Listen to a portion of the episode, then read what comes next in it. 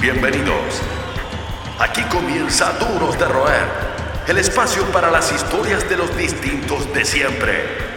Con ustedes, Francisco Reynoso.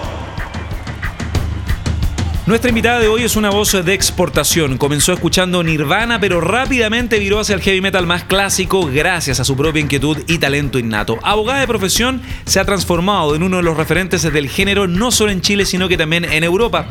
Fichada por el prestigioso sello italiano Frontiers, logró hacer buenas migas con el mismísimo Timo Tolki de Stratovarius y hoy es parte de su círculo artístico más cercano. Para nosotros es un privilegio presentar en esta edición de Duros de Roer a una distinta de siempre, Caterina Torrealba, Caterina Nex.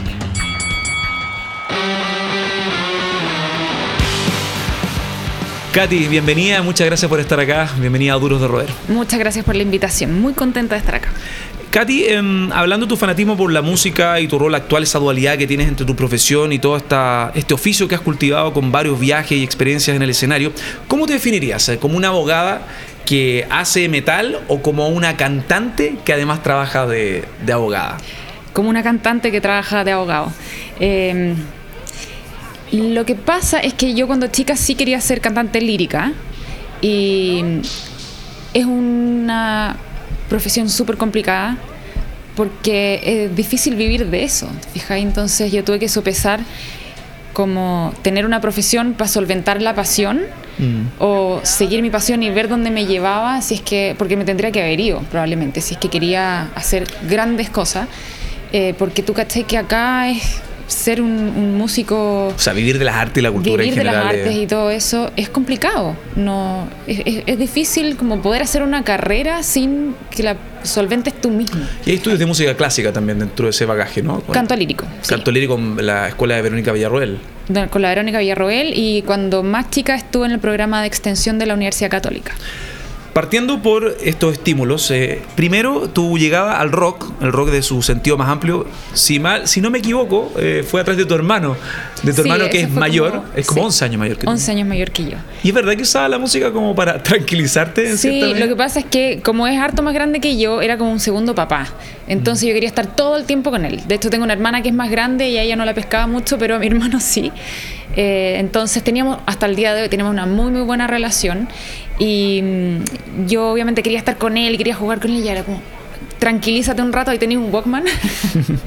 y él me ponía música y la música que escuchaba era rock clásico y principalmente de lo que más me acuerdo Queen.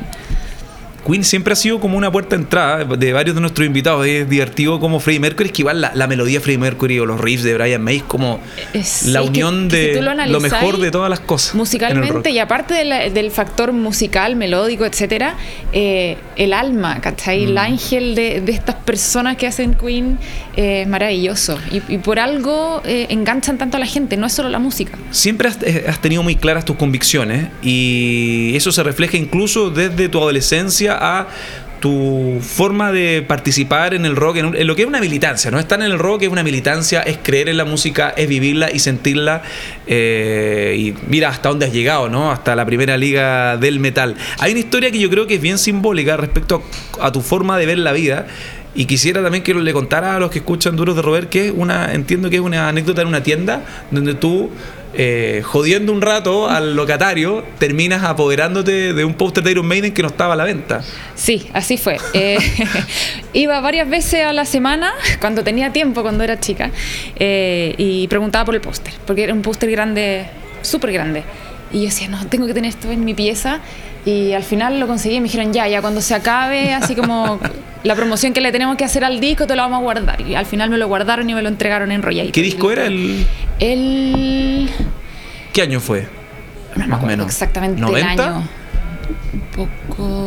Creo que era el X Factor. Ah, el X Factor, Blaze Bailey. Sí, perfecto. que es un disco que, a mí me encanta. A mí también. Hay muchos fans de Maiden que reniegan de ese disco, pero a mí me encanta ese disco. Sí, el tema de Blaze Bailey es cuando adoptaba los clásicos y el tono de Bruce Dickinson. A mí me encanta la canción del X Factor. O sea, yo encuentro que es un disco súper bien hecho y que le queda bien a la voz de Blaze Bailey. Sign of the Cross en temas. Maravilloso, maravilloso. Oye, y luego, bueno, viene tu inserción al mundo del metal, que eso dista mucho de la herencia tanto como en el derecho o también la legislación en general, hubo mucha investigación, entiendo también. Investigación en la en música. el sentido de descubrir el mundo del metal, porque el metal es un mapa de datos Sí. en todo sentido, donde tú también militas en, en estilo. Uno nunca parte con una amplitud de género, uno se abanderiza, qué sé yo, el heavy metal, el trash, y todo viene de contexto y geografías distintas. Es un mundo fascinante que uno nunca termina Sí. de. y de claro, cuando yo era chica no existía internet, pues no tenía para cuándo salir internet. Entonces nos juntábamos con, nos- con, con mis amigos y nos íbamos a Providencia, nos íbamos al Eurocentro y buscábamos de repente estas tiendas donde vendían cassettes piratas. Y ahí uno se hacía su colección y. Qué lindos tiempos, hay una sí, mística distinta. ¿no? Cierto que sí, Sí. encuentro que sí. Y. mm, esa- Esas eran como las, las aventuras de chica de, de estar paseando ahí con, con tus amiguitos, que era como la única mujer del grupo además, eh, buscando música, buscando información. eh, de repente, no sé, pues te pasan un cassette y está la carátula hecha a mano, está ahí con lápiz. Eh, era muy bonito versus como lo que hay ahora, que es como la accesibilidad, que es muy distinta. Son los que mantienen encendida la llama del rock. Seguimos conversando con los duros de roer. Seguimos con Katy, nuestra distinta de siempre, Caterina Nix, eh, música, abogada, personaje, obrera del rock, multitasking, emprendedora, hay que decirlo porque tener, eh, apostar por la música independiente es un emprendimiento más, es una empresa que hay que tener rigor, casi como en tu oficio, en tu profesión. Lo de la música también te ha llevado a, a sitios insospechados también, a aventuras que están en constante evolución. Antes de ahondar en, por ejemplo, tu inserción en la primera liga del metal, en un círculo virtuoso que te ha ayudado a colaborar y, a- y también a participar y obtener metas, me gustaría saber, me quedó dando vueltas el tema de los noventas, el tema también de que tú pertenecías a un grupo de amigos donde tú eras la única mujer, la única chica. ¿Cómo era también ese ritual? Porque el Portal Lion fue parte de tu formación. ¿Cómo era eh, entrar a ese mundo lleno de estímulos en un ambiente que no era muy amigable con las mujeres, hablando del metal en sí, cuando ya estás completamente empoderada en tu rol como metalera, en una década también de transición en todo sentido? Sí. como músico es distinto que como una niña más que está dentro Mm. del grupo del club de Toby. Yo siempre me sentí muy bienvenida en esos grupos. Eh, cuando iba a las tiendas, era como uno más, ¿te fijáis? Pero como músico ha sido distinto. Yo creo que hace un tiempo esta diferencia que se hacía entre La brecha. la- exactamente, una brecha que había entre el rock o el female fronted Sí. que era súper escaso eh, en ese tiempo. Ahora hay mucha, mucha competencia y hay muchas bandas muy buenas. Eh, y, y era un poco mal, no sé si mal mirada, pero habían ciertos prejuicios. Y afortunadamente eso ha ido cambiando y hay, ahora hay un poco más de apertura. Ya no se hace tanto esa diferenciación entre el female fronted y las bandas con hombres. Eh, la gente está como más dispuesta a escuchar eh, voces femeninas en el rock y en el metal. Y, mm, Europa sobre todo se ha transformado en un tremendo mercado. Exactamente. Y por eso nosotros estamos apuntando hacia allá, porque allá está como el, el corazón de este nicho. Está mucho más desarrollado y hay una cultura distinta que lo acompaña. Chaos Magic trae también en este, en este nuevo ciclo, en este segundo, en este nuevo disco donde tú tuviste una injerencia súper importante, ha traído consigo el, involucra- el involucramiento de Frontiers, este sello italiano, y también la posibilidad de estar en Europa. Y me imagino, tú también, eh, madre de familia, abogada, con una vida acá en Chile, ¿cómo ha sido esta, esta forma de equilibrar los tiempos eh, con tu carrera, tu profesión y los viajes que son cada vez con una frecuencia mayor y más, más encima como estás trabajando profesionalmente, uno ya tiene una suerte de carta gana, imagino tú con, Sí. con tu norte claro, debes tener una carta gana hecha hasta el 2021, me imagino. Estamos organizando para el 2020. Eh, habíamos pensado en salir de gira a fin de año, pero estamos evaluándolo porque quizás creo que es mejor que nos concentremos en hacer bookings para el 2020 a full. Aparte yo tengo una guagua de. 8 meses. Entonces también tengo que organizarme para ver cómo me lo llevo, si me lo llevo un, un tiempo, después vuelvo, estoy evaluándolo con, con el papá de la guagua. y en, en mi pega, en la empresa que trabajo, han sido eh, súper positivos respecto a mi carrera. O sea, hay un, un departamento que es como de diversidad. Ah. Entonces, todo lo que Que ahí sea está la diferencia. Lo que a lo que los empleados se quieren dedicar como en su vida aparte de lo, de lo que es el trabajo en sí, ellos lo apoyan y hasta ahora ha sido súper positivo el feedback que he tenido de ellos.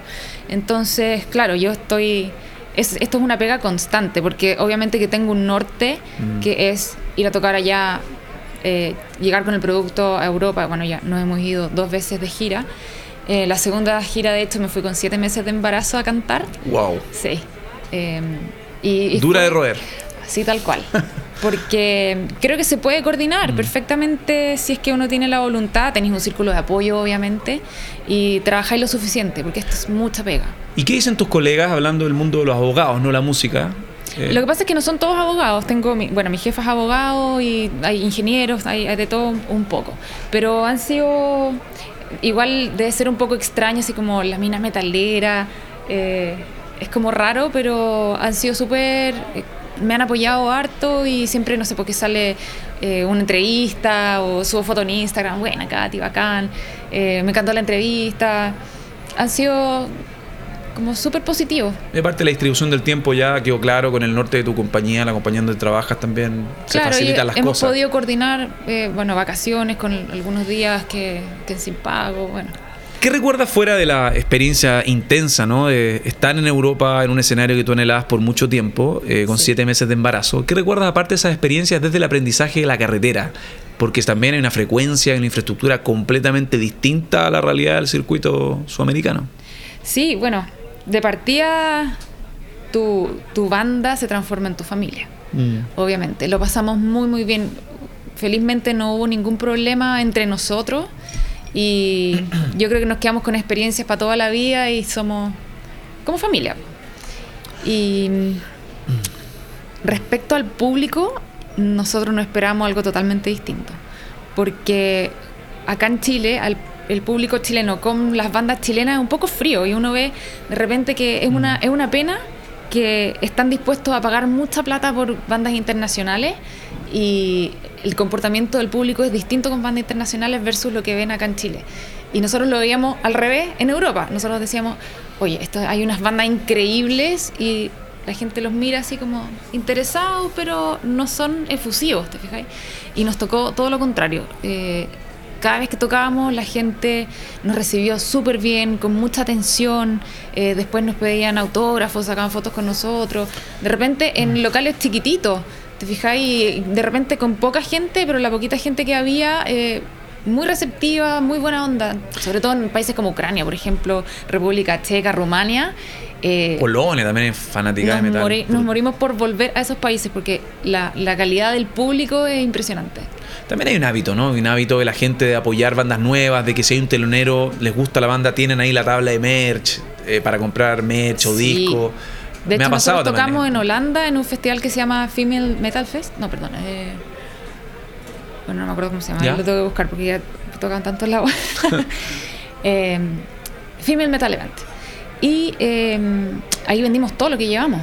Porque si bien uno busca como que no hay esta diferencia entre female fronted y, y no female fronted, eh, igual a mí no me molesta que hayan eventos, por ejemplo, que sean solo female fronted. Mm. Porque igual están potenciando un, Un nicho, circuito. un circuito que hay mucha gente que le gusta, eh, tiene muchos seguidores y cuando fuimos a este, a este festival eh, vendimos todo y a la gente le encantó y fue una de las mejores experiencias que hemos tenido.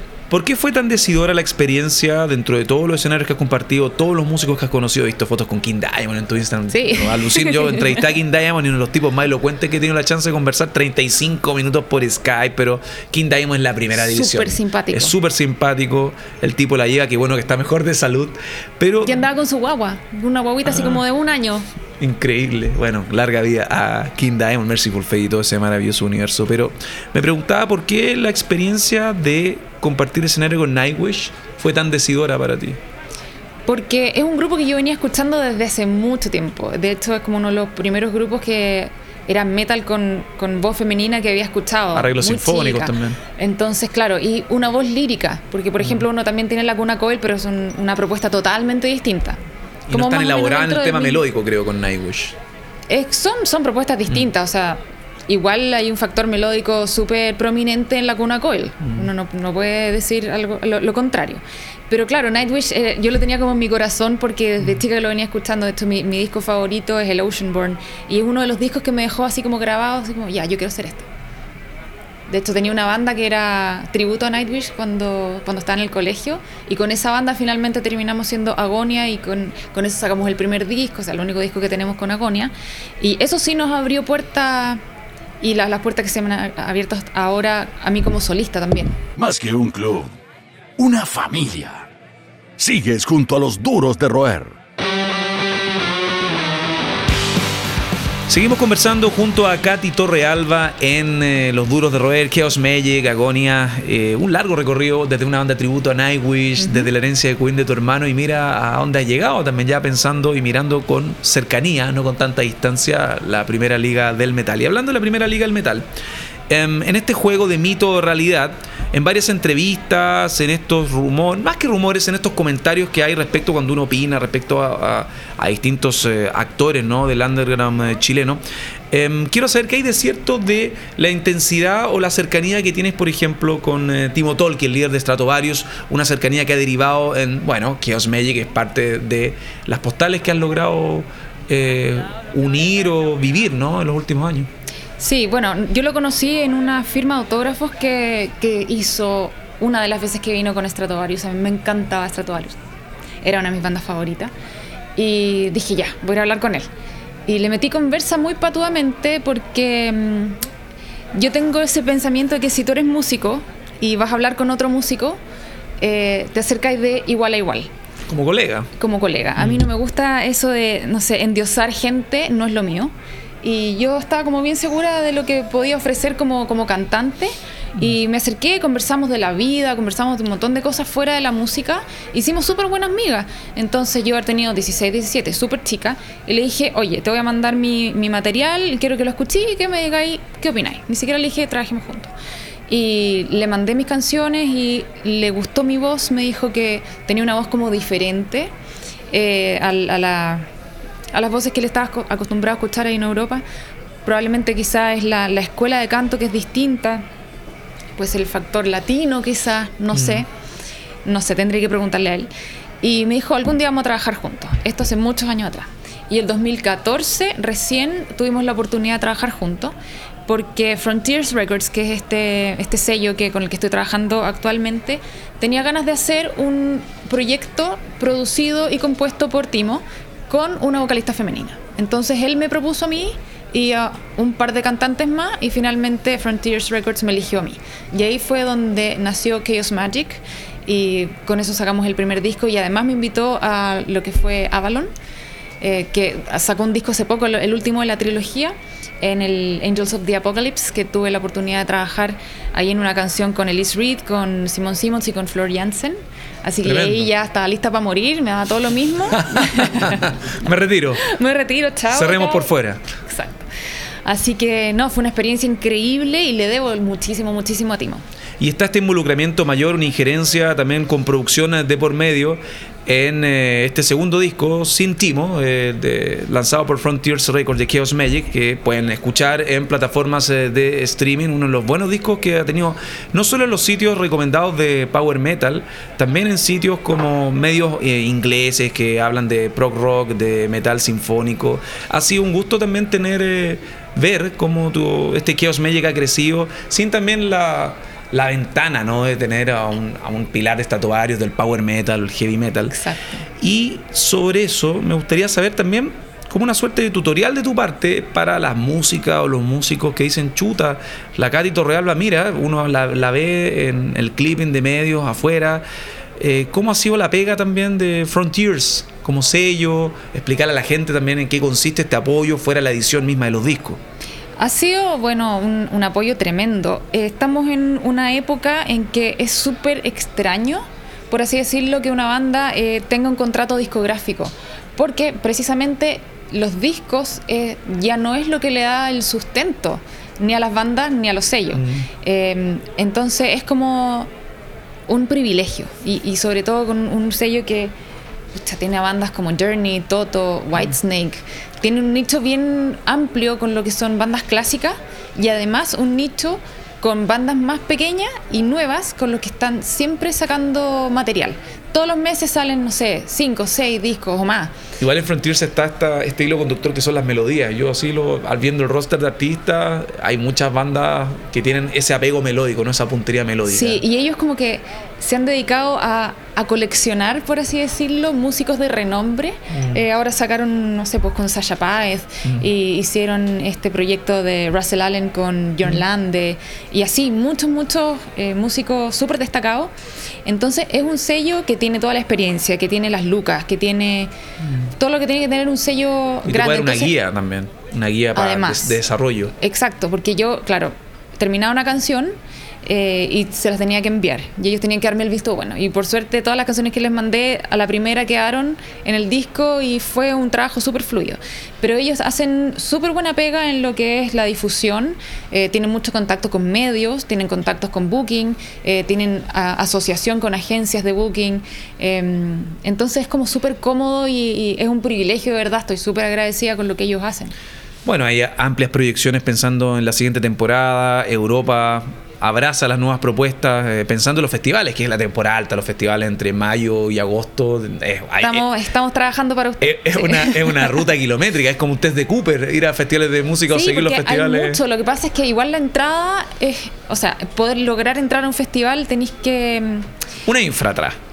es detrás. mucha pega y exacto y es súper incierto porque Mm. además ellos no solamente evalúan eh, no sé por los followers que tú tenés en, en la, en, en los medios que como Mm. Facebook como las redes sociales han tenido. es tremendo, o sea, claro, ya se cambió, peso. se cambió totalmente lo que era la venta de discos, por ejemplo, Mm. que igual debe ser un factor, pero ellos para ellos lo que les importa es la venta de entradas, El así streaming. como cuánto hay tú vendido, Mm. ¿cachai? los followers que tengáis, las cifras, les importa mucho para entrar a los festivales. Y además tenéis que tener como el contacto desde dentro, porque si tú llegáis y mandáis un correo a un festival probablemente no te pesquen, entonces por eso es bueno tener como contacto a través de una agencia. Katy, hay una nota en Loon, cambiando brutalmente de, de tema, yéndose a otra galaxia. Hay una nota de Loon bien llamativa.